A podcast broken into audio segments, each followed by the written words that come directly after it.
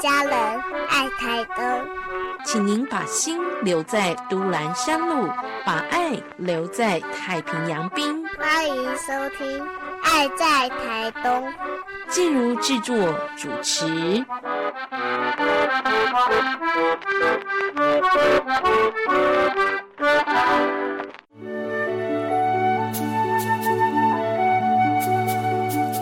健康好邻居，医疗知识，心灵关怀，你也好厝边。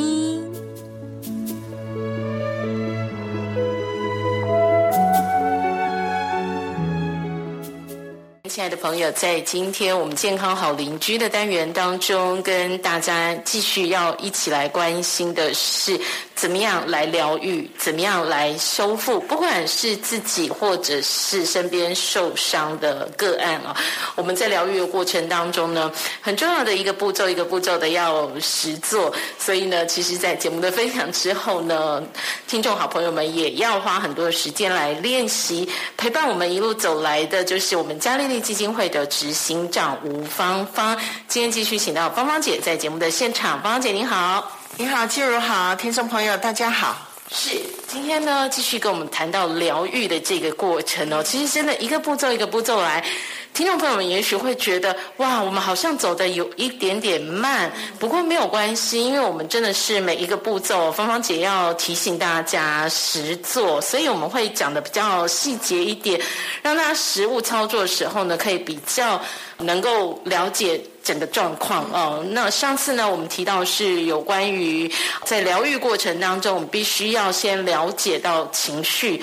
自己的情绪。那这个部分呢，今天当然芳芳姐要再跟我们做一些提醒哦。了解情绪的过程当中呢，对我们的疗愈有些什么样的意义？呃，有些什么样的重要性？好，嗯，其实。在整个那个，就是我们我们走到这里哈，那我呃接下来就是要跟跟各位朋友一起来学习怎么样跟情绪共处，怎么样跟情绪做做好朋友。那首先呢，我还是要复习一下，就是说，其实情绪呢，它没有什么好，或者是。或者是不好看你怎么用。那人如果没有情绪的话呢？呃，其实会很可怜。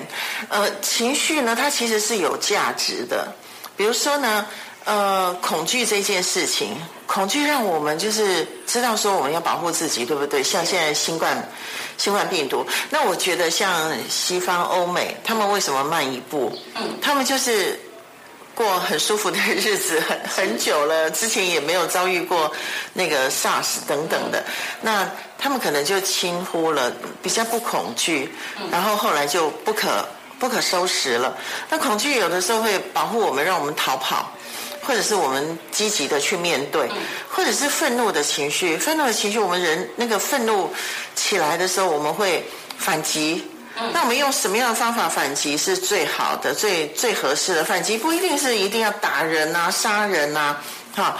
那愤怒呢？有的时候就是，如果我们把它一直压、压、压、压、压，后来的愤怒会吞灭我们自己，我们里面可能就崩解掉了，我们变成一个精神官能有状况的人哈。爱心是不是一个情绪？是。看到人家有什么有难的时候，我们就是一股爱跟同情就上来了。那因为我们基本上我们有这样子的情绪，所以我们就会去关心，会去关怀。这个世界上就有很很多很可爱的人哈。那热情呢？好，我们很热情，所以谈恋爱了哈。然后我们结婚相守，我们繁衍下一代。如果没有没有热情这种情绪的话，其实婚姻常常做决定的时候是个冒险。是。谁能够盘算到后来呢？就是因为热情太大了，所以我们就选择去。冲动，然后选择一个冒险，哈，然后我们就可以就是呃共度一生了，或者是呃好奇，很多孩子有好奇的情绪，好奇就增长他的探索。你相不相信许多的发明家，他们可能都是很麻烦的，很难带的，他们可能对什么都充满了好奇。那爸爸妈妈很难管理他们，他们什么都要摸一摸，要看一看，可能在小的时候就是一个。顾老师院的一个一个小孩，然后拼命问问题，拼命追根究底。可是如果用的好的话，把这情绪带来，就是把它带着它，然后用的好的话，那真的他他很棒啊，可以成为自己跟别人的祝福。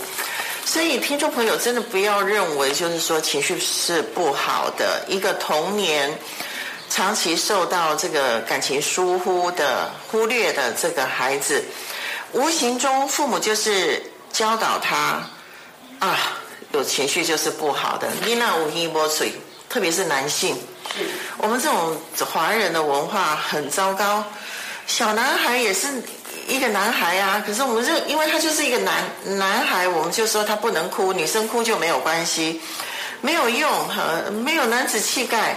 然后我们小孩呢，我们的文化就是说，好，孔子讲的我们就要听，好，孟子讲的我们就要听。当然他们有有很多很好的地方，可是我们没有思辨。是，我们华人的社会很少有思辨，因为我们的文化就是你要服从权柄，你就是要听上面的。那我最近呢有看了很多关于那个犹犹太人的教养。啊，犹太人的那个犹太人其实很啰嗦的，很很爱思辨，很会跟你反驳，很会跟你辩论。那是在家里面就养成的，嗯，他们就有很多很多的对话，很多很多的讨论。然后当讨论真理越辩越明的时候，他就根深蒂固了。我们台语有一句话说，那个那个树根如果稳的话，不怕那个球会舞舞红胎，嗯，不怕那个树尾。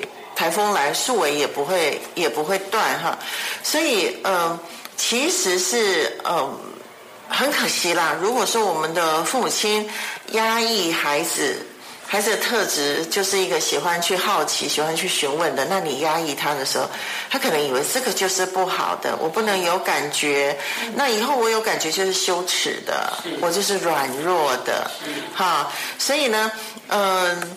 我们接下来哈，我们就要探讨到说，首先我们了解说情绪是好，是情绪是有价值的。我们来试着就是辨认并说出我们的感受。好。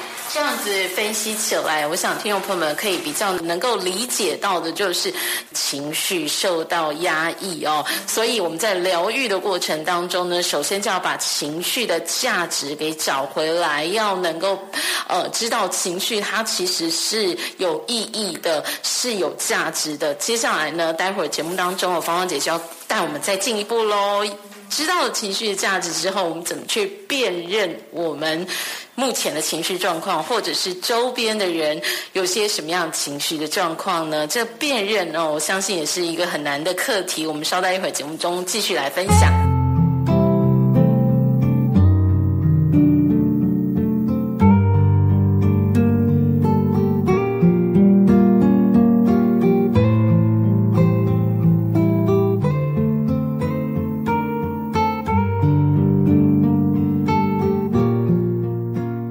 邻居的单元，今天要谈到的是有关于疗愈阶段。那我们首先呢，当然就必须要了解情绪的价值、情绪存在的意义哦。难免都会有遇到的情绪受到打压的状况。当我们重新找回情绪的价值，知道情绪是有意义的存在，接着我们怎么辨别自己的情绪或者周边亲友他的情绪状况是什么呢？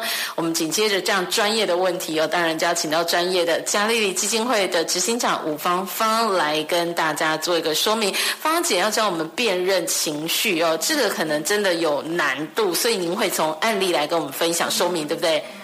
好，情绪它是有周期的，情绪哈，它当然第一个是平稳期嘛，那第二个就是震动期，然后第三个是加速期，加速期。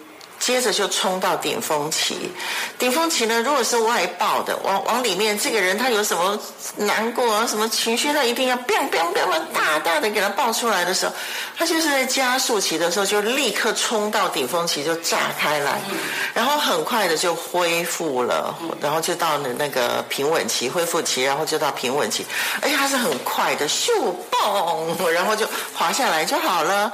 可是呢，当它炸开来的时候，周边的人就，哦，吐白沫、抽筋，哈，受伤很惨重，可是他拍拍屁股又是一尾活龙。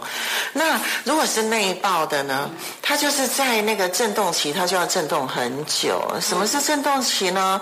震动期就是明明旁边的人都知道 something wrong，嗯，有他有事情，而且他有情绪，他不开心，可是他就是压抑，没啊，没有。故作镇定，对，没有，而且呢，报喜不报忧。哦，家人意思说你你有什么难处啊？你要讲嘛，别人都有告诉我你发生了什么难处，哎，你怎么不讲？哎，没事，变成一个口头禅。没事，哈，那我们追溯这个没事是怎么来的呢？其实明明有事啊。那那个没事，我们是卡比了。我们看上一辈，上一辈也是这样子，波带起波带起，哈，嗯嗯，没事，还有。呢，我们很可能就是童年的时候，我们有很多的情感是被压抑的。我们认知里面就是，其实我们哭，或是我们有一些情绪的时候，都是软弱的行为，而且不能生气。我们要很儒家，要有修养，我们不可以生气。生气其实也是应该的，但是是有智慧的生气哦。我们从小都没有学过这个，以为这都不好，觉得没事没事。那是一种内爆的，往里面爆炸自己，而且啊拉扯很久啊，在那个在那个震动器拉扯很久。都不承认呐，结果到了那个加速期，好，加速期是帮助我们去辨别的一个最好的时机，因为加速期的时候，我们生理会有反应，嗯，我们身体会有反应了。平常我们情绪的时候，我们不愿意去面对，我们心里难过啊什么，就把它压下去，算了，没关系。可是呢，有的人呢，他就开始那个呃，这个这个有嗯，甲状腺这边呐，哈，他就开始抽痛。或者是他头痛，嗯嗯，或者是啊，他怎么搞？眼睛一直眨，一直眨，一直眨，或是他胃痛了，嗯嗯，那如果或者肠燥症了，哈，或者是就呃忧忧郁症发作啊，躁症啊，什么等等的，这就是加速期，就一定是在生理上面你可以觉觉察了。是，也就是说我们的生理状况。莫名的有一些异常，你可能找不出原因的时候，就必须要往情绪的这个方面，往心理的方面去找原因，而不是一直在。在生理问题、健康状况上打转而已，因为有时候真的是心理会影响到生理，会有这样莫名的一个异常的反应跟表现哦。好，那这是在加速期，不管内爆外爆的人格，尤其是内爆人格可能会更明显，对不对？没错，是。所以那个加速期的时候，当我们的孩子还小的时候，其实我很喜欢训练他们那个冲动冲动控制，就是他的加速期呢。我要帮助他觉察跟找到他的加速期。